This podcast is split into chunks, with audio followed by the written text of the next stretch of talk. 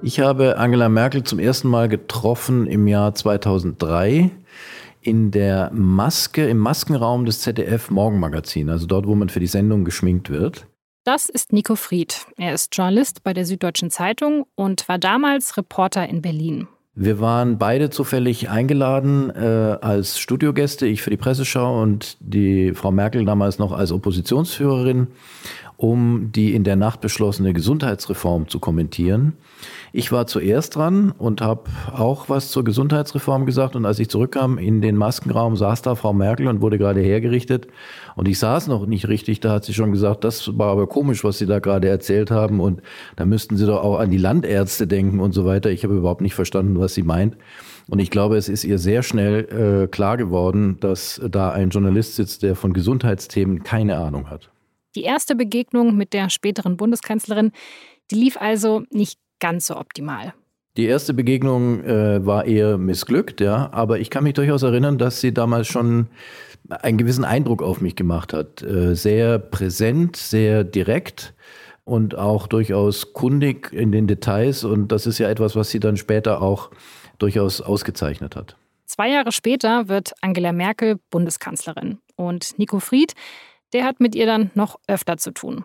Denn seit 2007 leitet er die Parlamentsredaktion in Berlin. Und das heißt, er berichtet sehr häufig über die politischen Entscheidungen der Kanzlerin.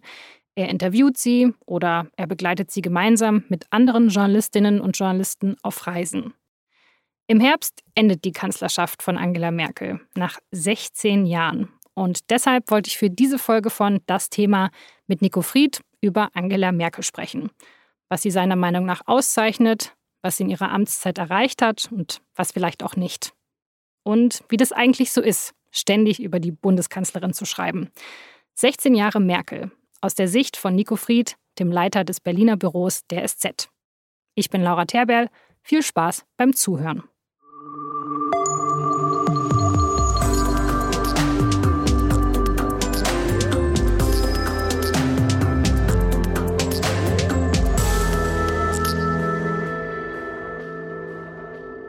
Hallo, Herr Fried. Merkel hört bald auf, und zwar nach 16 Jahren Amtszeit.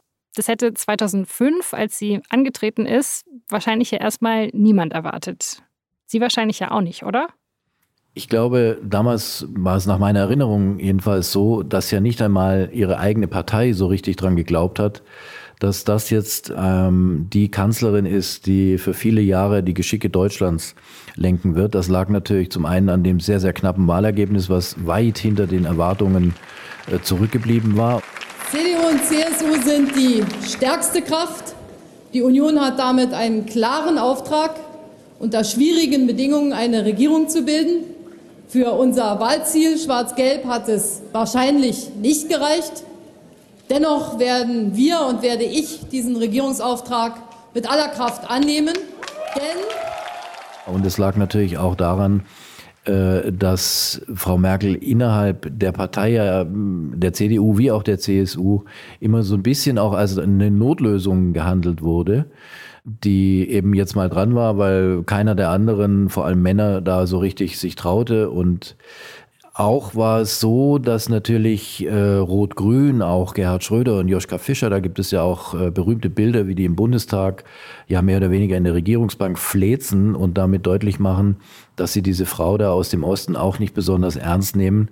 Und äh, insgesamt gab es, glaube ich, auch in der Bevölkerung so eine Wahrnehmung, naja gut, es ist jetzt weniger Frau Merkel ins Kanzleramt gewählt worden, als Gerhard Schröder abgewählt worden, die rot-grüne Regierung. Und jetzt gucken wir mal, was da passiert. Aber dass die 16 Jahre lang im Amt bleiben würde, darauf, wenn sie die Wette damals eingegangen wären, dann könnten sie sofort kündigen, dann wären sie nämlich sehr, sehr reich. Hm. Ähm, sie haben ja Angela Merkel dann wirklich lange begleitet als Parlamentsreporter. Ähm, wie kann man sich denn diese Arbeit denn vorstellen? Also wie nah kommt man da ja, der Kanzlerin überhaupt? Also es gibt unterschiedliche Arten, wie wir Journalisten der Kanzlerin begegnen. Das sind natürlich zum einen die Pressekonferenzen, äh, von denen sie jetzt nicht so wahnsinnig viele macht, also jedenfalls nicht solche, bei denen man sie alles fragen könnte, wie diese berühmte Sommerpressekonferenz, die einmal im Jahr stattfindet.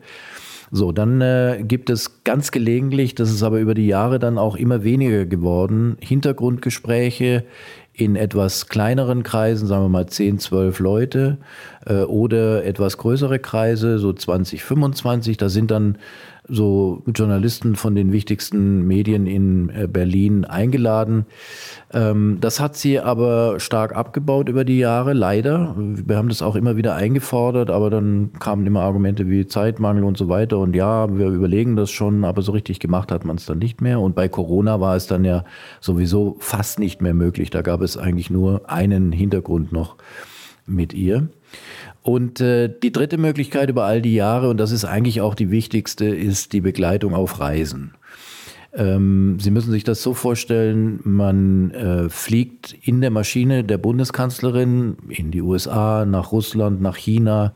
Und auf diesen Reisen macht sie äh, Gespräche, sowohl auf dem Hinflug, da geht es dann meistens um das Thema der Reise, um das Land, um die Gesprächspartner, die man treffen wird und auf der Rückreise auch. Da berichtet sie dann von diesen Gesprächen, gibt aber dann in der Regel auch äh, dann noch die Gelegenheit, Fragen zu innenpolitischen Themen zu stellen. Und das ist natürlich etwas, was wir immer sehr stark äh, versucht haben zu nutzen.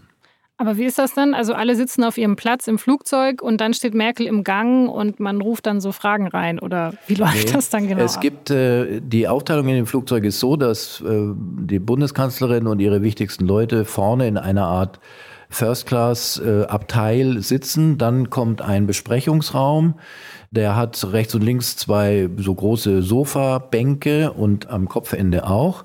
Das ist eigentlich ausgelegt für acht, vielleicht maximal zehn Leute. Da quetschen sich dann aber alle rein. Also da werden dann die Journalisten reingetrieben, so ein bisschen wie das Vieh ins Gatter getrieben wird. Und das sind dann auch schon mal 15, 16 Leute. Ein Kollege hat sich dann auch mal auf dem Sofa oben auf die Lehne quergelegt, weil einfach zum Sitzen kein anderer Platz mehr war. Und da geht es dann schon ganz schön eng zu. Und wenn alle sitzen, kommt die Kanzlerin rein und dann beginnt das Gespräch. Allerdings finden diese Gespräche natürlich im, im Hintergrund statt. Das heißt, sie sind zunächst mal nicht zum Zitieren. Das hat den Vorteil, dass man auch offener spricht. Aber natürlich kann man als Journalist das Wissen, was man da äh, bekommt darüber, wie die Kanzlerin eigentlich denkt, wie sie bestimmte Dinge anlegt, warum sie dies sagt und das andere nicht, kann man natürlich dann in den Artikeln auch verwenden. Und da ist es Ihnen schon mal gelungen, sie so ein bisschen auszuquetschen. Ach, über die Jahre hat sie natürlich äh, eine Routine darin entwickelt, auch zu merken, wenn man versucht, sie aufs Glatteis zu führen oder ausquetschen kann man sie da nicht. Aber man muss fairerweise sagen, sie ist wirklich, sie bemüht sich darum, gerade auf Reisen die Journalisten auch daran teilhaben zu lassen, was gesprochen wird, was die Probleme sind, auch ein bisschen die Gedankenwelt ihrer Gesprächspartner zu verstehen. Das ist wirklich einfach auch interessant. Und wenn es, äh, wenn sie keine Lust hat, dann hat sie keine Lust. Dann redet sie vielleicht 20 Minuten und gibt mehrere Antworten. Und wenn sie hinterher in ihren Blog schauen, dann merken sie, dass sie eigentlich nichts davon mitgeschrieben haben. Gibt es denn eine Reise, ähm, an die Sie sich noch besonders erinnern können? Naja, es gab natürlich Reisen, die waren politisch äh, wahnsinnig ja, brisant und da war es auch äh, interessant äh, teilzunehmen. Ähm, da würde ich die erste Reise zu Donald Trump zum Beispiel äh, mit dazu zählen. Chancellor Angela Merkel back to the White House. Over the past year, I have enjoyed getting to know the Chancellor very well through many productive calls, discussions, and meetings. We have a great relationship. Ich habe im Vorfeld dieses Aufenthalts immer gesagt, es ist sehr viel besser, miteinander zu reden als übereinander. Und ich glaube, das hat unser Gespräch auch gezeigt. Und dann gibt es natürlich auch Reisen, die als Reise äh, interessant waren oder auch äh, einen überraschenden Verlauf genommen haben. Da würde ich als erstes denken an äh, die Reise, die wir mal gemacht haben an die Westküste der Vereinigten Staaten. Da hat sie San Francisco besucht und auch Los Angeles. Und ähm, dann sind wir zurückgeflogen Richtung Europa und in der Nacht äh, kam in das Flugzeug die Nachricht, dass man im nördlichen Teil Europas praktisch nicht mehr landen kann, weil auf Island ein Vulkan ausgebrochen war, dessen Asche den gesamten Luftraum äh, ja, verpestet hat sozusagen und keine Sicht mehr war. Und so haben wir dann gerade noch äh, Lissabon erreichen können und äh, sind dann am nächsten Tag, konnte man nach Rom fliegen Und von dort aus ging es dann mit dem Auto Richtung Norden. Und die Bundeskanzlerin und auch ihre Büroleiterin Beate Baumann hatten damals quasi die Devise ausgegeben, dass kein Journalist und niemand aus der Delegation zurückbleiben darf. Und deswegen ist diese, dieser Tross immer ganz eng zusammengeblieben. Und auf der Autobahn zwischen Rom und Bozen ist dann an einem ähm, Bus der, der Pressebegleitung der Reifen geplatzt. Und dann hielt der ganze Tross an und es dauerte relativ lange, bis dieser Reifen gewechselt war. Und in dieser Zeit stand die Bundeskanzlerin der Bundesrepublik Deutschland in ihrem Dienstwagen am rechten Fahrbahnrand und die Sicherheitsbeamten des BKA, das können Sie sich vorstellen, haben das nicht so wahnsinnig gern gesehen. Aber es blieb dabei, der Tross bleibt beisammen und irgendwann ist man dann weitergefahren. Aber war Merkel da irgendwie nervös, weil ja so gar nichts nach Plan lief?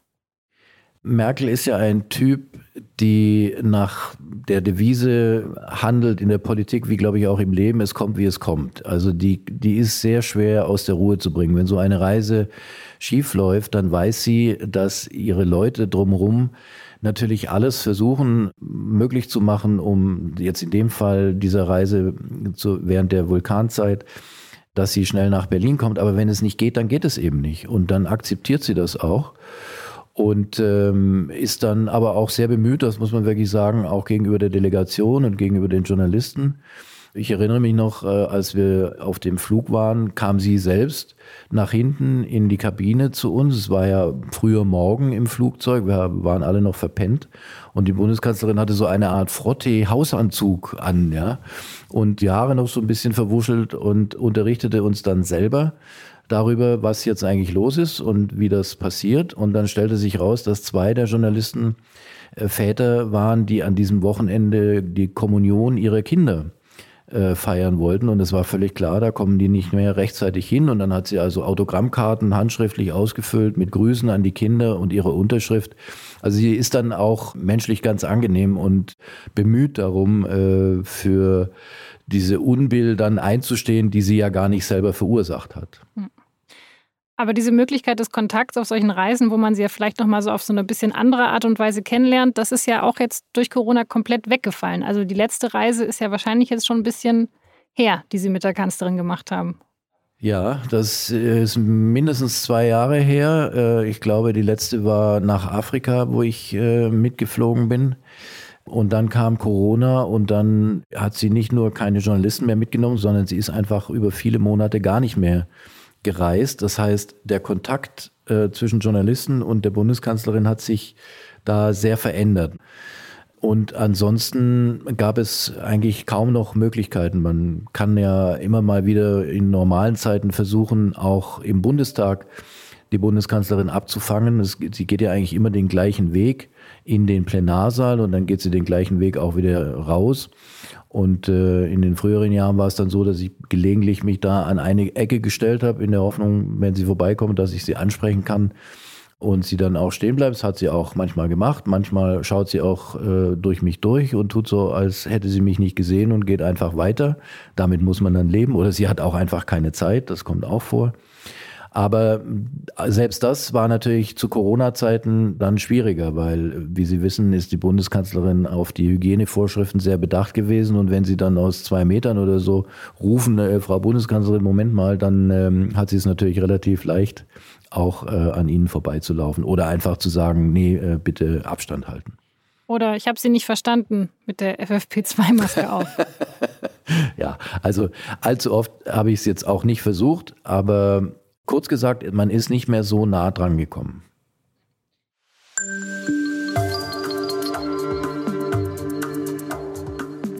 Die Corona-Krise war vielleicht die größte, aber ganz bestimmt nicht die erste Krise in der Amtszeit von Angela Merkel.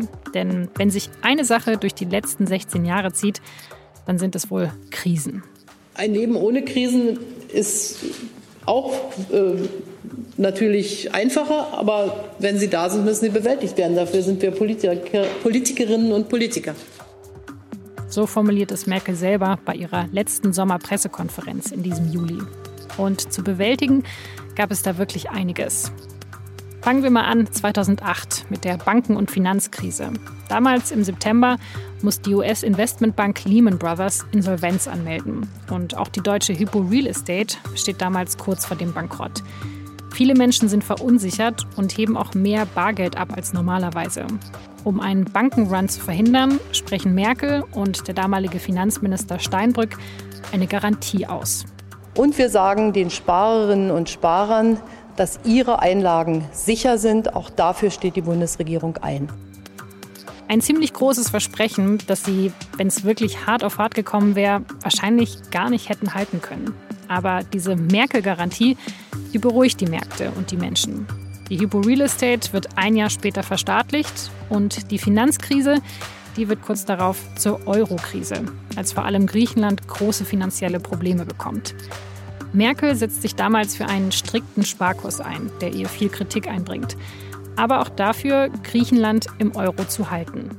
Und deshalb sage ich, scheitert der Euro, dann scheitert Europa. Und das darf nicht passieren.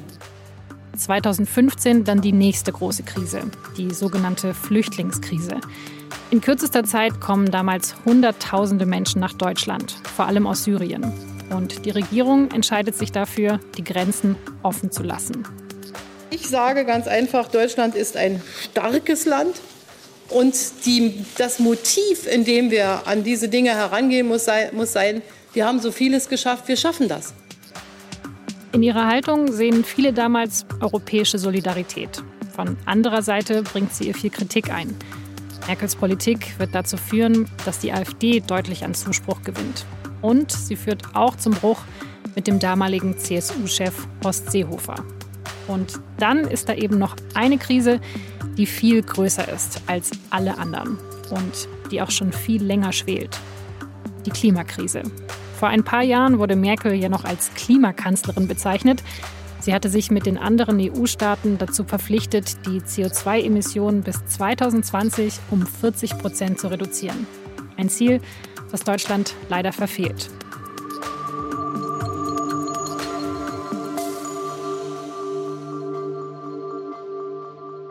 Ja, Merkel, die Krisenkanzlerin, hat sie denn so einen guten Job gemacht als Krisenmanagerin? Was würden Sie sagen? Also, wenn man die Amtszeit mal insgesamt betrachtet, dann äh, lässt sich, glaube ich, sagen, dass sie keine dieser großen Krisen wirklich abschließend lösen konnte. Das wäre wahrscheinlich auch zu viel verlangt, weil vieles ja auch internationale Krisen waren, wenn man mal an Finanzkrise denkt äh, oder auch äh, Flüchtlingskrise und den Ukraine-Konflikt. Äh, man kann da sagen, dass sie oftmals Schlimmeres verhindert hat. Also wenn wir an die Ukraine-Krise denken, dann hätte das ja auch wirklich ein Krieg werden können zwischen Russland und der Ukraine, der ganz Europa hätte erfassen können. So, und bei der Finanzkrise ist es genauso. Da äh, ist äh, natürlich wirtschaftlich großer Schaden entstanden, aber man ist dann gerade aus Deutschland einigermaßen gut da auch wieder rausgekommen.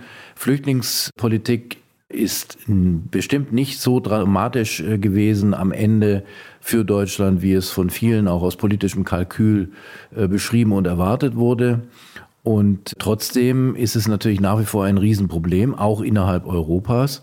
Und da ist äh, auch Frau Merkel sicher gescheitert mit dem Versuch, in Europa eine einheitliche Flüchtlingspolitik hinzubekommen. Das muss sie sich auch selber ankreiden, weil sie da am Anfang die osteuropäischen Staaten doch etwas überfahren hat und die dann überhaupt keine Lust mehr hatten, da mitzumachen, egal wie man das jetzt moralisch bewertet. So. Und dann haben wir natürlich jetzt erst jüngst erlebt, das äh, große Problem Afghanistan, eine, eine wirklich gewaltige Krise zum Ende von Frau Merkels Amtszeit. Und ähm, da sieht man natürlich ganz gut auch die die Möglichkeiten und die Grenzen einer, einer Bundeskanzlerin oder eines Bundeskanzlers. Dieser Einsatz in Afghanistan ist ein NATO-Einsatz gewesen, ein internationaler Einsatz, wo Deutschland mitgemacht hat aus Bündnissolidarität mit den USA nach 2001, nach den Terroranschlägen, aber natürlich auch in totaler Abhängigkeit von den Amerikanern war. So, und die äh, US-Regierung hat einen Deal äh, mit den Taliban ausgehandelt, Donald Trump The other side's tired of war. Everybody's tired of war. That's been a particularly long and gruesome one. And I want to congratulate President Ghani and the people of Afghanistan. Und da hatten die Deutschen überhaupt keine Möglichkeit, groß Einfluss drauf zu nehmen. Das ist die internationale Dimension. Die nationale Dimension, und da liegt die Verantwortung von Frau Merkel, ist die, dass man sauber abzieht. Also zum einen, dass die eigenen Soldaten sicher nach Hause kommen und zum anderen, dass diejenigen in Afghanistan, die diesen Soldaten und auch anderen Deutschen, die dort gearbeitet haben, Polizisten, Entwicklungshelfer und so weiter, dass diese sogenannten Ortskräfte auch nach Deutschland zurückgeholt werden. Und das erleben wir ja gerade, dass das einfach schlecht vorbereitet war, dass die Gefahr unterschätzt wurde. Selbst wenn man anerkennt, dass niemand damit gerechnet hat, dass die Taliban so schnell nach Kabul vorrücken, so ist dieses Thema Ortskräfte ja schon viel länger im Gespräch. Auch gerade wir in der Süddeutschen Zeitung haben darüber sehr intensiv berichtet. Und es ist einfach von Seiten der Bundesregierung zu wenig unternommen worden um die Sicherheit dieser Helfer zu gewährleisten. Und da muss man vielleicht an das erinnern, was Frau Merkel mal gesagt hat nach diesem Chaos in der Corona-Krise um die Osterruhe. Da hat sie sich ja entschuldigt bei den Deutschen und hat in dieser Entschuldigung gesagt, am Ende trage immer ich die Verantwortung, sinngemäß. Und um auch ein zweites klipp und klar zu sagen, dieser Fehler ist einzig und allein mein Fehler. Denn am Ende trage ich für alles die letzte Verantwortung qua Amt. Und das gilt auch in diesem Fall. Selbst wenn das Auswärtige Amt Fehler gemacht hat, das Verteidigungsministerium Fehler gemacht hat, die Minister dort auch natürlich hohe Verantwortung tragen. Für das Ganze ist die Bundeskanzlerin zuständig. Das äh, ist ihr Problem und da wird sie sich sicher auch in den nächsten Tagen und Wochen noch äh, dazu verhalten müssen. Okay, also Sie würden grundsätzlich sagen, Merkel hat die Krisen, die sie hatte in ihrer Amtszeit, nicht gelöst, aber sie hat Schlimmeres verhindert. Aber Afghanistan würden Sie da jetzt nochmal ausklammern, weil man hier schon sehr deutlich sieht, dass Dinge in ihrer Verantwortung lagen, die nicht so passiert sind, wie sie hätten sein sollen.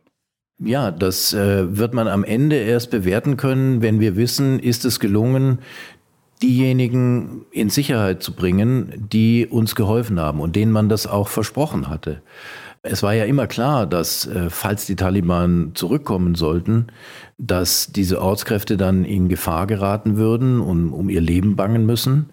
Und äh, da hätte man offensichtlich früher äh, Vorkehrungen treffen müssen, um für so einen Fall gewappnet zu sein. Das ist nicht passiert. Das ist nicht im Detail die Verantwortung der Bundeskanzlerin. Die liegt, diese Detailverantwortung liegt bei den zuständigen Ministerien Außen, Verteidigung, auch äh, Entwicklungsministerium und natürlich nicht zu vergessen auch im Innenministerium, äh, das ja sehr lange darauf beharrt hat, auch äh, bestimmte Visaformalitäten in Afghanistan durchzuführen, die sehr schwer durchzuführen waren. Aber die Gesamtverantwortung liegt bei der Bundeskanzlerin. Hm.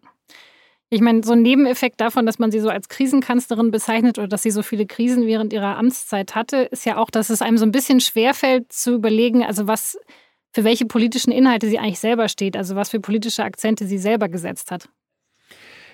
Ich glaube, das ist schon so, dass wenn man sich zurückerinnert, mit welchem Gestus einer Reformerin, und zwar einer grundsätzlichen Reformerin, sie angetreten ist, dann ist davon nicht so wahnsinnig viel übrig geblieben. Die Reformpolitikerin Merkel ist nicht mehr so zur Geltung gekommen, wie sie es sich vielleicht selber vorgestellt hat. Es hatte aber auch damit zu tun, dass sie in 16 Jahren äh, zwölf Jahre lang mit der SPD regiert hat die als in einer großen Koalition, das heißt in Machtverhältnissen, die mehr oder weniger auf Augenhöhe waren. Und das hat sie natürlich äh, in vielem auch gebremst. Die SPD hat sich da einfach in vielen Punkten auch durchgesetzt. Wenn Sie an den Mindestlohn denken, wenn Sie an bestimmte Rentenentscheidungen denken, die waren immer eher im Sinne der SPD. Und da kommt etwas zur Geltung, was für Frau Merkel, glaube ich, sehr typisch ist. Sie hat sich nie bei einem dieser Projekte dann so richtig weit rausgelehnt im Sinne von, das will ich jetzt aber unbedingt und dafür riskiere ich möglicherweise auch mal meine Macht, sondern sie hat dann immer den Kompromiss gesucht und hat den dann äh, gegenüber den eigenen Reihen auch verkauft. Aus dem Gedanken heraus, ich kann natürlich hier alles riskieren, aber wenn ich es dann verliere, dann kann ich überhaupt nichts mehr gestalten. Also entscheide ich mich lieber für den Kompromiss. so bleiben wir wenigstens äh, in der Regierung und können weiter Dinge gestalten. Schritt für Schritt und ohne große Vision. Ich meine, also Reform hat sie ja schon durchgebracht, aber es waren halt dann also die Ideen der SPD. Also wenn man jetzt halt überlegt, oder es wird dann ja auch oft so getan, so als ob das quasi Merkels Idee gewesen wäre, Ehe für alle und Mindestlohn und Atomausstieg. Ähm, also deswegen, ich meine, das sind ja schon auch Reformen, das sind ja schon auch große Veränderungen, aber die kamen halt eigentlich von der SPD und nicht von der CDU. Ja, also das waren mit Sicherheit äh, der Mindestlohn und auch viele Entscheidungen in der Rente und auch äh, die Abschaffung der Wehrpflicht äh, und auch der Atomausstieg, so wie er dann am Ende beschlossen wurde, das waren definitiv keine äh, Reformen, für die Angela Merkel 2005 angetreten ist, um Bundeskanzlerin zu werden. Aber interessant ist schon auch, dass äh, zum Beispiel in den vier Jahren, als sie mit der FDP regiert hat, wo man ja am Anfang dachte, so jetzt kommt Schwarz-Gelb, jetzt setzen die mal die ganzen neoliberalen Reformen durch, für die sie teilweise sich immer eingesetzt haben. Das war ja mitnichten der Fall. Also äh, die Steuersenkungen, die von der FDP immer versprochen wurden, die waren nach einem halben Jahr kassiert, da passierte gar nichts mehr. Deswegen ist es schon so, die Reformerin Merkel, die 2005 kandidiert hat, von der ist äh, in diesen 16 Jahren nicht mehr viel übrig geblieben. Glauben Sie, sie findet das selber auch schade? Also glauben Sie sich selber mit Ihrer Bilanz zufrieden? das ist schwer zu sagen, was sie da wirklich äh, ehrlich drüber denkt. Ich glaube, natürlich hat sich auch Frau Merkel selbst verändert. Also sie hat gesehen, dass viele der Reformideen, die sie gehabt hätte 2005, einfach in Deutschland auch nicht wirklich mehrheitsfähig gewesen wären. Andererseits ich glaube, man muss sich ja ein bisschen verabschieden von der Vorstellung äh, von Politik, die sagt, ich habe jetzt fünf Ziele und wenn ich die erreicht habe, dann ist alles gut, weil so funktioniert Politik auch nicht. Trotzdem kann man sagen, sie hätte vielleicht an der einen oder anderen Stelle ähm, auch stärker mm, mal sich als Persönlichkeit und auch den Vertrauensvorschuss, den sie in der Bevölkerung ja über viele Jahre immer wieder, mal mit Schwankungen, aber doch im Großen und Ganzen genossen hat, stärker einsetzen können. Das hat sie eigentlich in zwei Fragen dann eher zum Ende hin äh, gemacht. Das eine ist die Flüchtlingspolitik und das zweite ist definitiv äh, Corona. Also in der Corona-Krise, würde ich sagen, ist sie bei allen Fehlern, die sie gemacht hat, nochmal echt zu großer Form aufgelaufen. Also nach 16 Jahren nochmal sich so reinzuknien und auch, also nicht nur von morgens bis abends sich damit zu beschäftigen, sondern auch Konflikte zu suchen mit den Ministerpräsidenten im Bundestag, sehr vehemente emotionale Reden zu halten, eine Fernsehansprache und so weiter.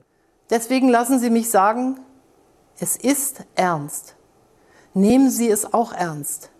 Seit der deutschen Einheit, nein, seit dem Zweiten Weltkrieg gab es keine Herausforderung an unser Land mehr, bei der es so sehr auf unser gemeinsames, solidarisches Handeln ankommt.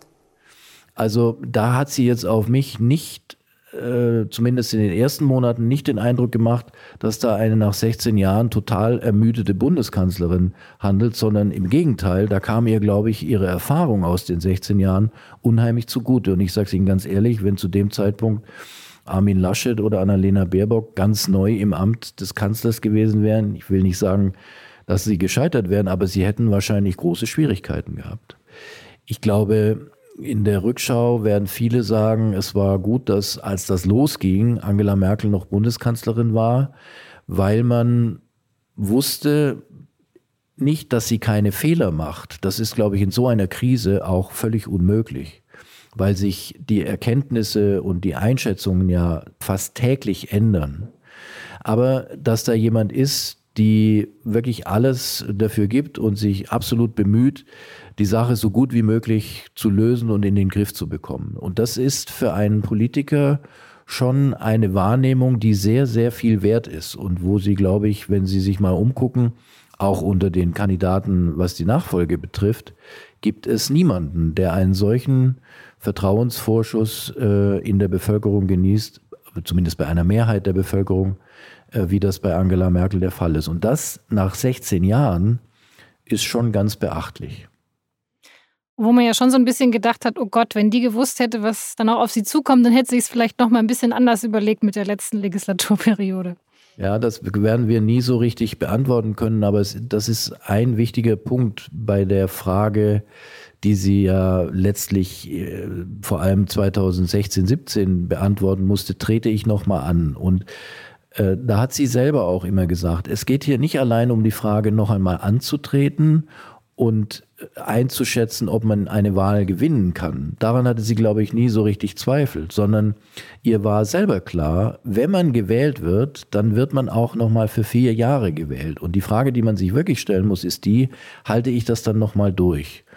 Und da war sie 2017, glaube ich, echt so 51 zu 49. Sie war schon sehr nah dran zu sagen, nein, jetzt lassen wir es, aber dann dürfen Sie auch nicht vergessen, welche äußeren Umstände es gab. Putin, Ukraine-Konflikt, Trump war gerade gewählt.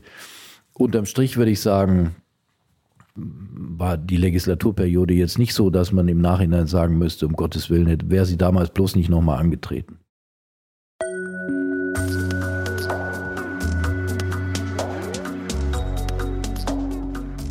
2016 verkündet Merkel, dass sie nochmal ein viertes Mal als Kanzlerkandidatin antreten wird. In der SZ steht damals die Überschrift Lob der Langeweile. Und ja, besonders spannend war der Wahlkampf bei der letzten Bundestagswahl 2017 dann ja wirklich nicht. Merkel gewinnt zwar die Wahl, aber sie fährt das schlechteste Ergebnis für die Union seit 1949 ein. Danach sollte es erst eine Jamaika-Koalition geben, also Union, Grüne und FDP. Aber der FDP-Chef Christian Lindner, der macht nach vier Wochen Sondierungsgesprächen einen Rückzieher. Die Freien Demokraten sind für Trendwenden gewählt worden. Wir sind für diese Trendwenden gewählt worden, aber sie waren nicht erreichbar. Es ist besser, nicht zu regieren, als falsch zu regieren. Am Ende wurde es dann doch wieder eine große Koalition mit der SPD. Aber als 2018 die Union in Hessen und Bayern bei der Landtagswahl große Verluste einfährt, da entschließt sich Merkel, den Parteivorsitz abzugeben. Auf dem nächsten Bundesparteitag der CDU im Dezember in Hamburg werde ich nicht wieder für das Amt der Vorsitzenden der CDU Deutschlands kandidieren. Diese vierte Amtszeit ist meine letzte als Bundeskanzlerin der Bundesrepublik Deutschland. Bei der Bundestagswahl 2021 werde ich nicht wieder als Kanzlerkandidatin der Union antreten und auch nicht mehr für den Deutschen Bundestag kandidieren und, das will ich nur zu Protokoll geben, auch keine weiteren politischen Ämter anstreben.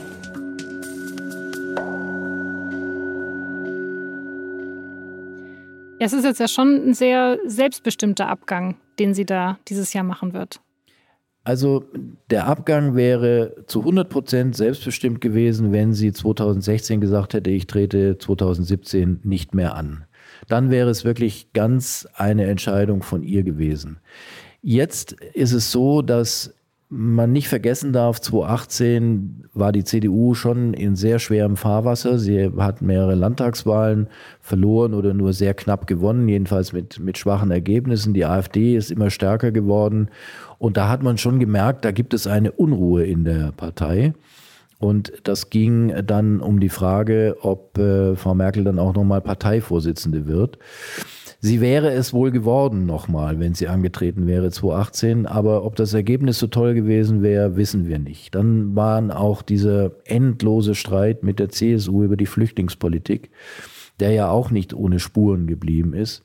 Und ich glaube, da war es eine Entscheidung von Frau Merkel selbst, dann zu sagen, okay, das ist meine letzte Legislaturperiode und den CDU-Vorsitz gebe ich vorzeitig ab aber sie war schon auch den äußeren Umständen geschuldet. Also jetzt nicht nur aus eigenem Antrieb heraus. Das wäre sie 2016 gewesen. Ich finde es ja schon ganz interessant, dass ja vor allem viele Leute jetzt sagen, sie werden Merkel vermissen, die sie eigentlich nie gewählt haben. Also ein bisschen diese, diesen Vertrauensvorschuss oder dieses Vertrauen, was sie in der Bevölkerung hatte, das äh, scheint ja auch ja, viel bei den Leuten zu sein, die eigentlich sonst andere Parteien wählen. Ja, das ähm, erlebe ich auch so im persönlichen Bekanntenkreis, dass Leute sagen, äh, ich habe die ja nie gewählt, aber irgendwie ähm, wird, wird sie mir fehlen. Ich glaube, das hat damit zu tun, dass sie schon immer den Eindruck vermittelt hat, sich ernsthaft zu bemühen äh, und eine, eine gewisse Form von Anständigkeit, die auch darin besteht, dass man bei ihr ja nie den Verdacht hatte, sie würde auf eigene Rechnung Politik machen, zum Beispiel. Ja. Ich glaube, dieses Ansehen hat sie im Land. Ja. So, dann ist es aber natürlich auch ein gewisser Gewöhnungseffekt, auch vielleicht eine gewisse Bequemlichkeit. Bei Merkel, da wussten wir immer, woran wir sind. Ja, das ist nicht alles so ganz toll gelaufen, aber dann ist es auch nicht so anstrengend. Jetzt kann es natürlich sein, dass mit einer neuen Regierung das Leben vielleicht auch anstrengender wird, insbesondere wenn wir dran denken, was, wie wir vielleicht äh, unsere Verhaltensweisen ändern müssen mit Blick auf den Klimaschutz. Und ähm, dann das Dritte ist einfach die Diskrepanz zwischen einer Kanzlerin, die man kennt, von der man weiß, wie sie arbeitet, von der man übrigens auch weiß, welches hohe Ansehen sie im Ausland ja auch genießt. Und wenn man dann das vergleicht mit den drei Kandidaten, die für die Kanzlerschaft in Frage kommen, die sich das alles erstmal neu erarbeiten müssen. So, dass dann viele sagen, okay, also puh, ich war ja nie ein großer Merkel-Fan, aber vielleicht wird sie mir doch am Ende, werden wir sie noch vermissen. Das ist, glaube ich, psychologisch relativ leicht nachvollziehbar. Das Leben wird anstrengender, für Sie ja vielleicht auch, oder? Also da muss man sich ja als Parlamentsreporter auch ein bisschen umstellen. Ja, das, äh, das ist das Interessante eigentlich an dieser Wahl. Äh, selbst wenn die CDU, CSU wieder den Kanzler stellen sollten, mit einer neuen Persönlichkeit im Kanzleramt ändert sich unheimlich viel. Also nicht nur was den politischen Stil natürlich angeht, sondern auch was die Personen angeht. Wir als Journalisten werden ganz neue ja, Zugänge legen müssen, ganz neu unsere Netzwerke bilden müssen in eine Regierung hinein, wie immer sie dann am Ende aussieht. Ähm, das wird schon ein Umbruch. Ich glaube, es wird insgesamt fürs Land ein Umbruch, wenn, wenn Frau Merkel nicht mehr da ist. Aber ich glaube, das ist auch eine Chance natürlich, äh, um mal wieder ein bisschen Leben auch in die Politik zu bekommen. Nicht nur äh, was die Persönlichkeiten angeht, sondern so ein bisschen haben wir ja immer noch die Hoffnung, dass dann mit einer neuen Regierung nicht in kausalem Zusammenhang, aber zeitlich zumindest dann diese Pandemie auch mal einigermaßen überwunden ist und man sich wieder stärker auf andere Probleme äh, dieses Landes konzentrieren kann. Das heißt, werden Sie Merkel auch vermissen oder eher nicht? Freuen Sie sich eher mal, dass jetzt was Neues kommt? Ich glaube, dass es politisch fürs Land gut ist, dass etwas Neues kommt. Ich sage aber ganz ehrlich, dass ich persönlich die Kanzlerin als Person und ich sage immer als Type schon ein bisschen vermissen werde, weil sie einfach ein interessanter Mensch ist. Das war sie von Anfang an auch, also in der Bundespolitik, so mit ihrer Herkunft, mit ihrer Herangehensweise, mit ihrer manchmal unkonventionellen Art zu denken und zu reden, mit ihrer Schnodderigkeit. Also was ich äh, immer mochte, sie hat einen unheimlich guten Humor. Sie kann auch über sich selbst lachen. Sie räumt auch äh, ein, wenn sie Dinge nicht kennt oder, oder nicht weiß. Ja, also ich weiß noch, dass wir mal im im Flugzeug im, im Journalistenkreis über irgendeinen Film äh, gesprochen haben, den, den wir aus unserer Jugend kannten, wir, die wir fast alle im Westen aufgewachsen waren. Und sie hat dann gesagt, ich weiß gar nicht, wovon Sie reden, den gab es bei uns nicht. Müssen Sie mir mal erklären, worum es da geht. Ja, oder sie hat einfach auch einen super Humor. Meine Lieblingsgeschichte ist, wie sie mal äh, in so einem Journalistengespräch erzählt hat, da hatte Deutschland ein U-Boot verkauft an äh, ein Land und dieses Land hatte sich immer wieder geweigert, das zu bezahlen, und zwar mit immer neuen Argumenten.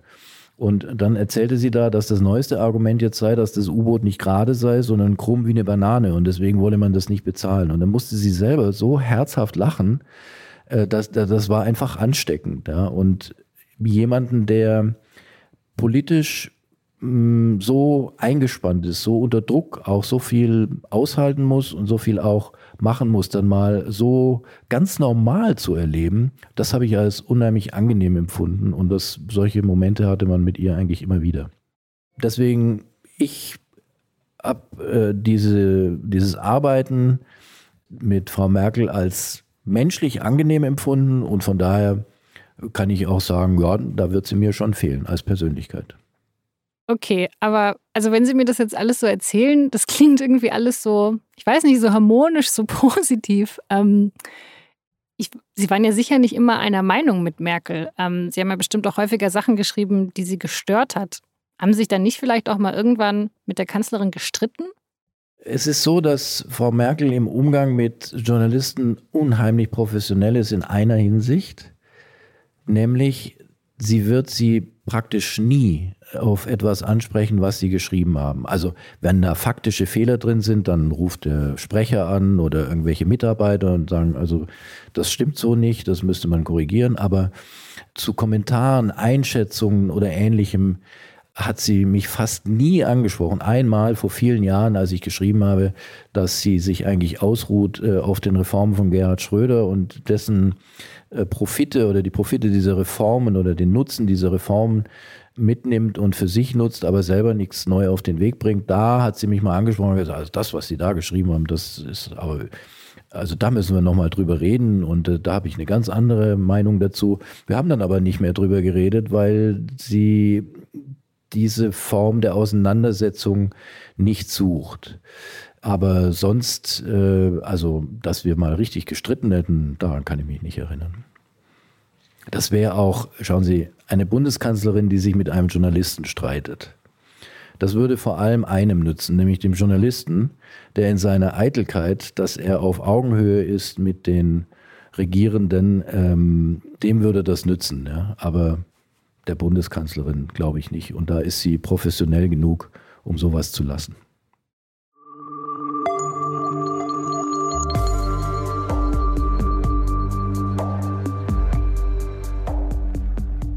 Das war Nico Fried, der Leiter des Berliner Büros der SZ. Und das war das Thema für diese Woche.